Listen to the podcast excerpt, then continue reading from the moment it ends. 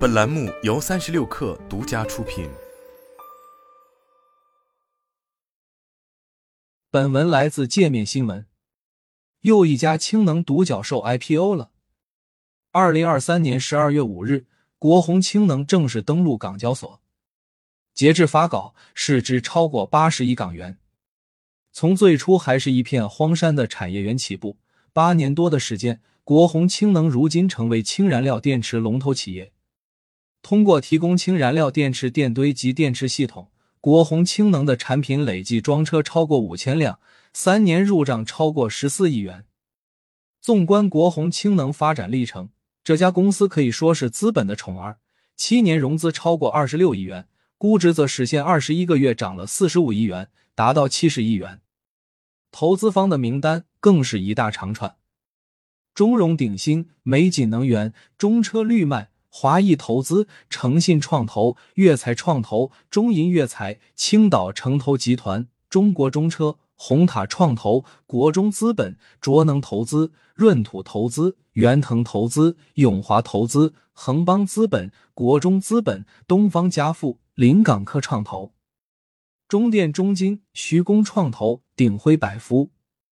在国宏氢能的发展过程中，马东升扮演着重要角色。一九八二年，他从中南大学获得金属材料学位后，最终又顺利拿到高级工程师资格证书。一次偶然的机会，长期深耕钢铁行业的他接触到氢能，于是便有了创业的念头。到了二零一三年，马东生在江苏南通成立碧空氢能，从事氢燃料电池系统控制设备的研发生产。为了获得国际氢燃料电池巨头巴拉德的技术专利。碧空氢能拿出一千七百万美元，但双方的首次合作最终还是失败了。此后，在了解到佛山对口帮扶云浮，并确定将发展氢能产业作为双方共建的主攻方向后，马东生二零一五年南下寻找机遇。同年五月，他联合佛山汽运成立鸿运氢能源。一个月后，在政府的支持下。国宏氢能由鸿运氢能源与云浮工业园投资成立，其中云浮工业园由佛山市国资委、云浮市国资委及广东省财政厅最终全资控制。马东升曾在接受采访时回忆，二零一五年初来到佛山云浮产业转移工业园，探讨发展氢能产业的可能性时，这里还是一片荒山。当时，他与当地官员手拿干树杈，不停的在沙地里比划，描绘着氢能产业基地的未来。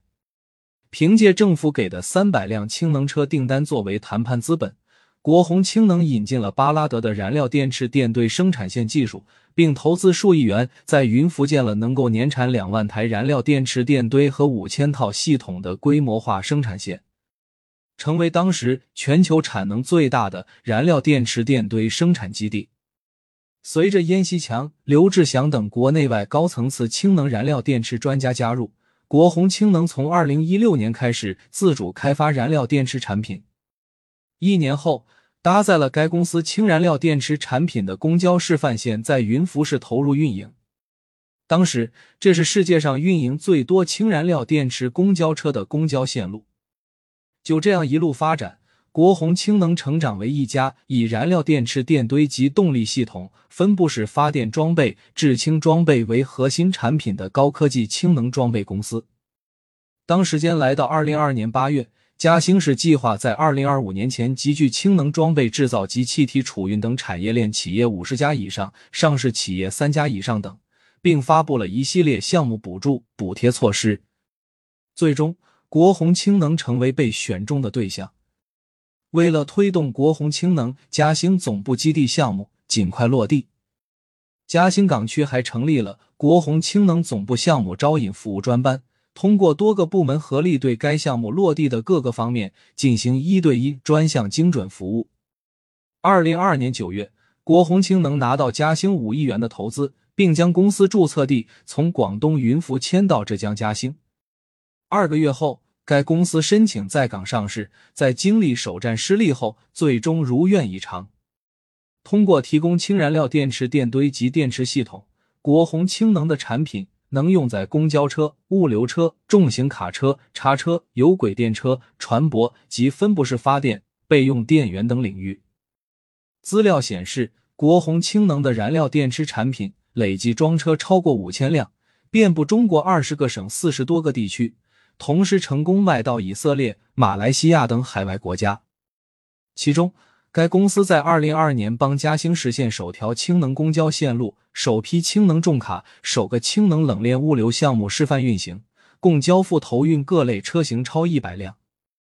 按照弗洛斯特沙利文的说法，用氢燃料电池电堆出货量来计算，这家公司自二零一七年至二零二二年连续六年均排名第一。目前，该公司氢燃料电池电堆的出货量已超过六百五十兆瓦。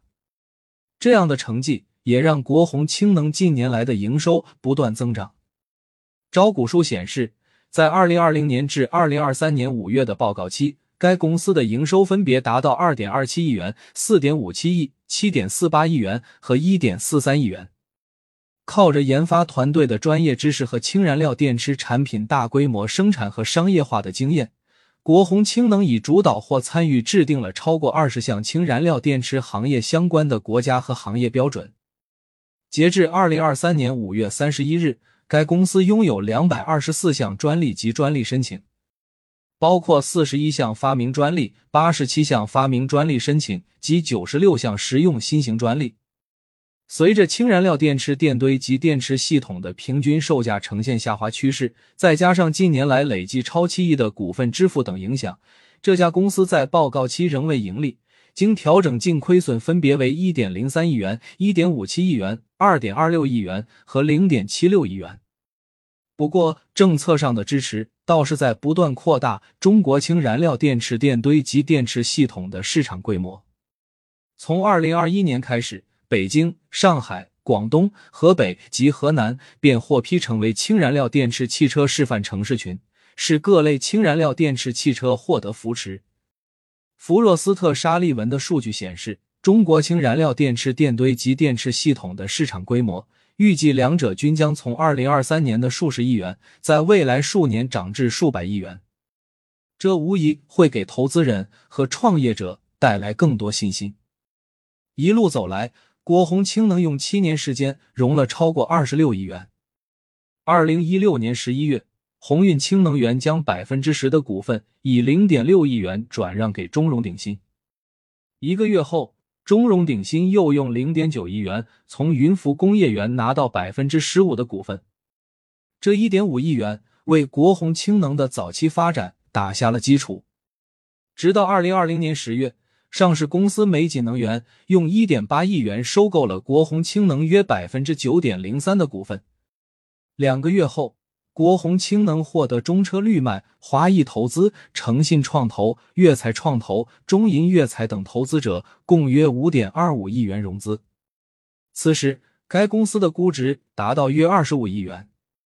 次年四月。青岛城投集团、中国中车、红塔创投、国中资本、卓能投资、润土投资、元腾投资等投资者用约四点七五亿元收购了这家公司约百分之十三点八二股份。